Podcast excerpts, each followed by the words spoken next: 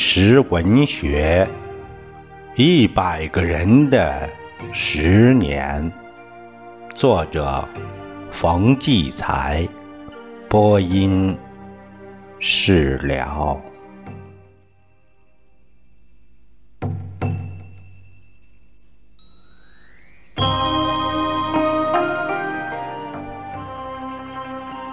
这个讲述人一九六六年的时候是十六岁，他是一个市的中学初三的学生。他讲述后来，这也就是作者加了个题目叫“走出疯狂”。他讲述说呀，他说我第一句话想要告诉您的，我是个逍遥派，那就是什么组织也不参加。搞运动随大溜，批斗人举举手，哼着语录歌，甩着扑克牌，没有打过人，也没挨过打，没轰轰烈烈不可一世，也没有落水狗。哎，一句话，身在文革中，人在文革外，天上活神仙，地上逍遥派。你一听我这情况，多半是没兴趣，心想我这种不沾文革边的人，能有什么深刻那东西呢？可是您又会琢磨不透，我为什么千方百计找您，非要跟您谈谈不可呢？嘿，我劝您可别小看逍遥派，我就问您一句话吧，我为什么要当逍遥派？论出身，我八辈红；论本人历史，我才十六岁，一身清白没污点，一切造反那有条件，我全都具备。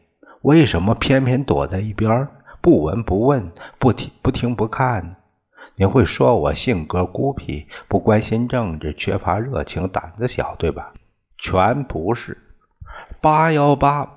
毛主席第一次接见红卫兵时候，我可是步行几百里走到天安门的。我从小最爱干的事儿就是捅马蜂窝。嘿，看样子您有兴趣听我说话了。好，那我说说，我当逍遥派的苗子，早在文革的最初几天就出现了。文革开始的很快，从《人民日报》批李慧娘、三家村。等等，一阵热风，那火辣辣的就刮进了我们学校。一天，我在上课，只见校门内外站满了同学。教学大楼从主楼到一楼，一条特大的标幅，那标语直垂下来，上面写着四个大字“暴风骤雨”，每个字儿都差不多有一层楼那么高。楼顶上还站着许多同学，挥舞着红旗。我忽然觉得大事临头啊，心砰砰乱跳。文革真是那一刹那间就爆发了，跟着是停课，这个闹革命，贴大字报，斗老师，把一个个有问题的老师揪出来，脑袋上扣半桶浆，再扣上一个纸糊的那他高帽子，弄到台上去斗。这几天既兴奋又刺激。也庄重严肃、慷慨激昂，一个阶级推翻另一个阶级的暴烈行动。我脑袋有点发热发胀，可是，在批斗一个姓赵的同学的时候，给了我相反的一击。当时人眼都蓝了，到处找阶级敌人，不仅在老师中找，还在自己同学中找。这个姓赵的同学和我是同年级不同班，所以我不知道他的名字。他个子很小，其貌不扬，脸色苍白，肩膀只有我半个肩膀宽，脚小的像个小学生，外号叫小拇指。据说他是数学天才，初二的时候已经能做高三的数学了。这时候忽然传说他是香港明星夏梦的儿子，当时有海外亲戚，那就是里通外国，也就是特贤，不知谁出的主意，用细麻绳把他每一根手指紧紧拴住，再把绳子从院子的一棵大树上拉过来，使劲拉，一下一下把他吊上去。你想想，细细的手指怎能经得住身体的重量？眼瞅着他的手指一一点点的拉长，再拉呢，长出一倍。你想想，人的手指怎么能长长出一倍，长那么多呀？那可就那么长，非常非常可怕。我从来没见过这么可怕的手指，直到现在还清清楚楚想那样子，真是太奇特、太残忍、太吓人了。十指连心呐，他叫的撕心裂肺，这一叫我感到恐怖，感到紧张，还感到一种内疚啊。虽然这事我一点也没干，我只是站在一边看，但我想跑，躲开。就像自己干了一个伤天害理的事一样，一下子我和文革就有了距离。你别以为从此我就成了逃避文革的逍遥派，文革可不是那么容易拒绝的。不是由于它的魅力，而是它的诱惑力。文革真是壮丽迷人呐！八幺八见到毛主席，我又和文革紧紧拥抱在一起了。八月十七日中午，我们班的同学小孔悄悄告诉我一个绝密消息：毛主席要在天安门接见红卫兵。听到这消息，顿时满眼发光，就好像站在山顶上看见日出那感觉。小孔说：“这消息只有我、他还有常大眼儿三个最要好的同学知道，对外绝对保密。”他也不说消息来源，好像他爸爸是中央最高领导。我们三个人决定，连家里人也不告诉。当天下午动身，步行去北京。下午三点，我们揣着神秘的幸福感就启程了。从我们这到北京几百里，明早能赶到。心想毛主席多半是上午接见。我们兴冲冲，仅仅走一程，劫车搭乘一程。这样反反复复，从白天到黑夜，从黑夜到天明。第二天八点半，我们赶到天安门前，一打听才知道毛主席下午接见。我就选了天安门最西边的华表下，在那儿直看天安门上边，没遮没拦，又最近，看毛主席可以清楚些。这样从头天下午到。这天中午没吃没喝，走了几百里，也不渴也不饿，那精神真是着了魔的厉害。中午一过，大批红卫兵和学生打着旗子来到广场，我根本没去注意他们，生怕错过机会。抬眼使劲盯着天安门上面，毛主席一出现，真是震耳欲聋，欢天呼地一般。我一时竟然把天安门上的。那人全看成一片了，不知怎么样才能一个个的看清。等我一下子看到毛主席的时候，使劲蹦啊、喊啊、叫啊，把带来的草帽也扔飞了，眼镜就差一点掉地上。真掉下来，不可能再找到了，因为人们已经紧紧的挤成一片涌动的海大海。我虽然使出平生最大力气叫喊，根本听不见自己的声音。等接见完毕，大家散开的时候，满地都是扔的帽子、挤掉的衣扣，还有女同学的鞋帕人人眼里兴高采烈，脸色通红。小孔和常大眼儿那脸都像火烧的那样。我们彼此急着想说出满心的兴兴奋，但这时候才知道嗓子早喊哑了。只能沙沙的声音，相互握着手，又蹦又跳，表达心中的狂喜。我们是见到毛主席的红卫兵。第二天回到学校，立刻成了同学们羡慕的对象，可比现在明星还夺目，还自豪，还神气。我们好像浑身注满了能量。第二天走上街头，涌入革命的洪流。八一八之后，红卫兵运动火上浇油，破四旧。抄家发狂一般的席卷全社会。我们听说二十一中红卫兵正冲向老西开教堂，迅速赶到，那教堂已经被砸稀巴烂了。多亏教堂上的大十字架没有砸下来，我们就从临时搭起的云梯爬上去。那教堂有五十米高，我们一点也不怕。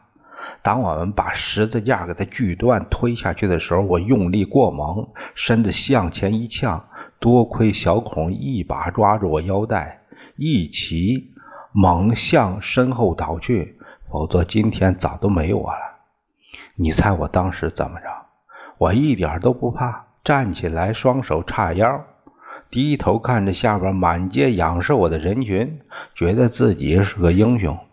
砸毁了这个教堂，我又带人跑到我家门口那个尖顶的圣公会教堂，外墙的铁栅栏的门锁上，我就带头越过铁栅栏进去。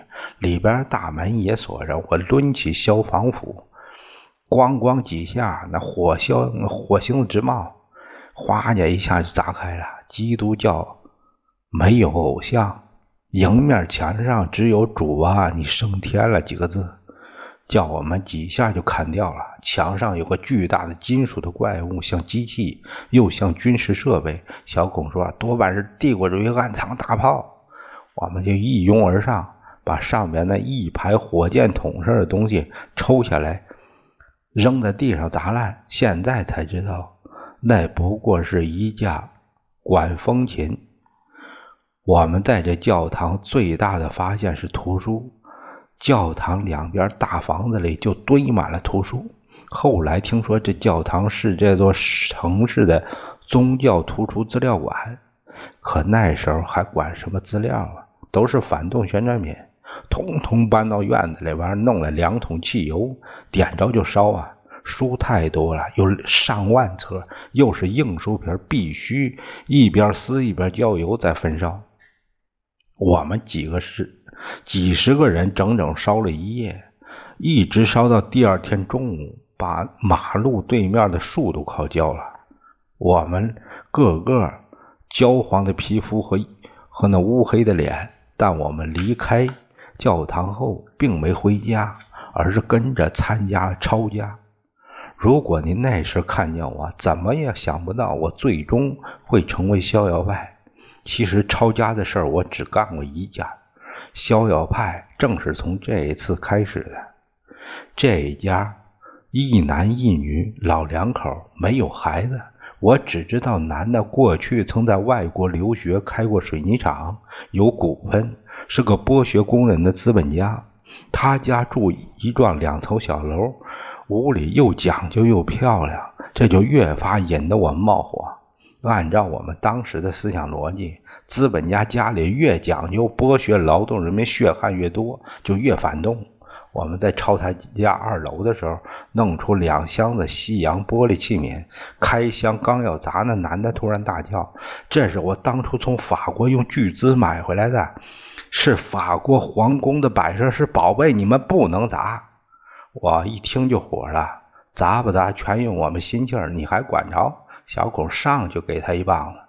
当时红卫兵用的武器就是铁锨棒和军事操练的木枪，啪的打在他嘴，打在他嘴巴上。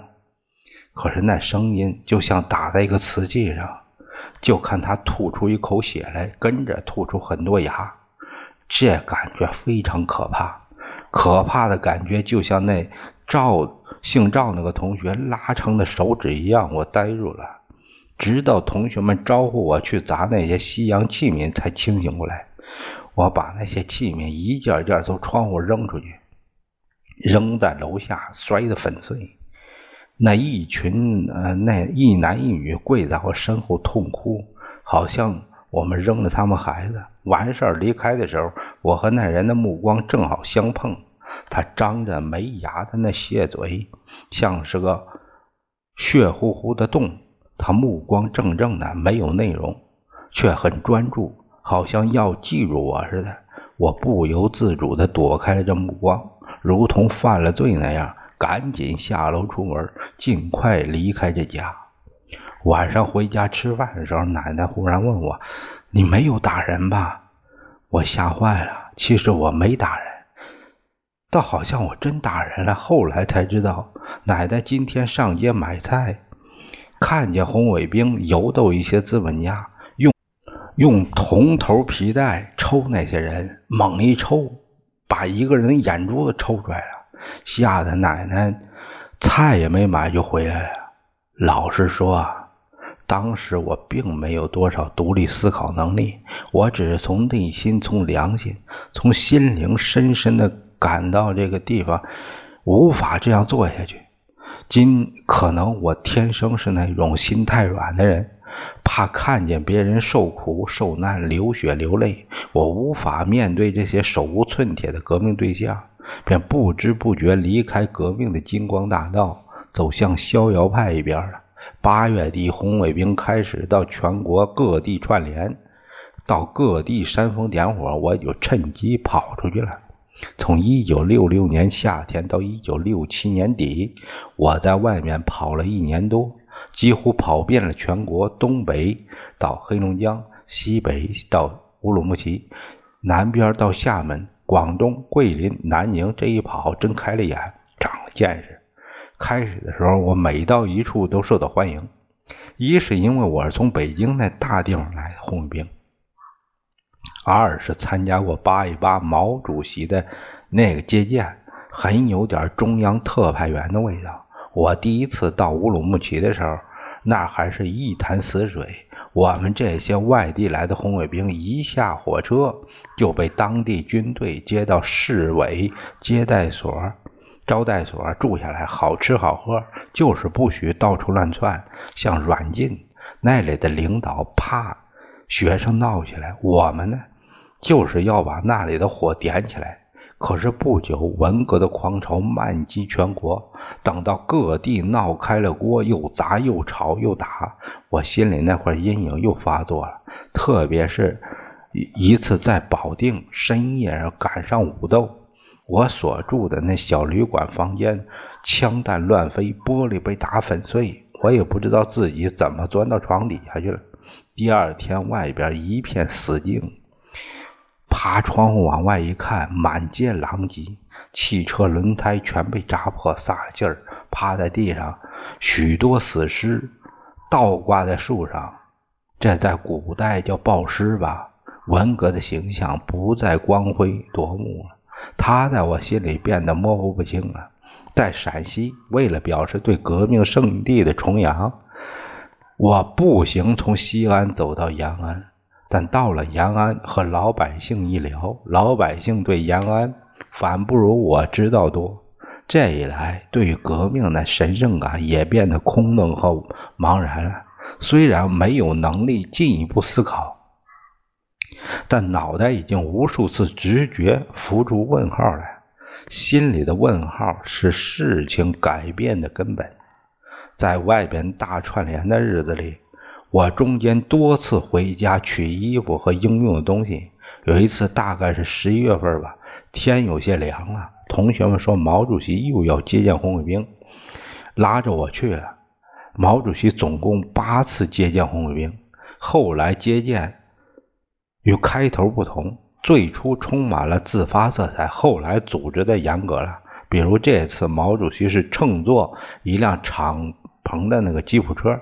从天安门前由西向东顺风而行，同学生们早都在广场上等待了，被军队管得很有秩序，一律坐着。毛主席的车走过的时候也不准站起来。很多学生为了看得清楚，就跪着看，喊叫或口号。我因为有前一次经验，排到第一排。毛主席的吉普车就是过来的时候，离我只有两米远。中间就隔着一个负责警卫的战士。毛主席身材魁梧，不断的挥动他手臂，动作很大。到我面前，正巧一扭身换另一条胳膊，那挥动，我清楚的看见他的脸，连他因为抽烟熏黑的那个牙缝都看见了。学生们，尤其是外地的学生，表现出极度的兴奋和狂热。接见之后，人群散去。广场那帽子、鞋衣扣、鞋帕钢笔、眼镜似乎更多。我还看见一个遗落的小日记本，是一位山东兖州来的红卫兵掉的，上面逐日逐小时的记载着他徒步来北京接受毛主席接见的情景，一直记到刚刚毛主席将要出现时，广场上响起了洪亮的《东方红》的乐曲。奇怪的是，此时我看过这些让心灵震颤的话，已已经毫不为其所动。因为几个月来，一切一切我全部经过了，我激动过，神圣过，狂热过，战斗过，这一切都过去了。特别是刚才和毛主席一同接见的其他人，表情淡漠，机械的舞动着语录本，在他们脸上丝毫读不出战斗和庄严神圣。陈伯达几乎一动不动，连语录也不会动，他脑子里边想什么呢？尤其是每当在那狂热的时刻，我眼前总会出现那拉长的手指、满口带血的牙、倒挂树上的尸体。不知他们为什么总像阴影一样，使我脑袋刚刚一热，就立刻冷却下来。大串联回来，红卫兵两派开始武斗，相互残害，我便彻底退了出来。甚至连旁观者的人群也没有我的影子了。我前面说过，我的好朋友小孔是一派的头头，让人打断了腿，从此不能骑自行车了。我呢，反成了神仙。我爱上钓鱼，甚至严寒季节也去凿开那坚冰去钓鱼。现在我屡屡能在钓鱼大赛上夺冠，就是那时候打的基础。嘿，我快三十多岁的年龄了。我还感受到钓鱼是一种彻底的逍遥，或者说钓鱼是逍遥派的一种职业。当你眼睛牢牢盯着那个随时可能沉下的鱼漂的时候，你对这个世界的争斗是什么感受？我可能一辈子都是逍遥派了。您，您也不妨拿根鱼竿，坐在池塘边体会一下，说不定您也想当逍遥派呢。我已经说很清楚了，我为什么当逍遥派了吧？再说明白点，就是因为我心软，害怕相互残害，害怕流血流泪。如果我说我怎么做是经过那多么深刻的思考，那是骗您。在那个时代，没有几个人能够独立思考，能像今天这么明白。何况那时还充满了诱惑，因此只能说，这是凭一种本性。也就是说，文革的逍遥派大多是一些心地善良的人，所以说文革的逍遥派是活得最宁静，也是最心安理得的。您说呢？作家。冯骥才先生在最后写了这样一句话，他说：“啊，每个人都用自己的人品与天性参与这场中国人被迫的自我劫难。”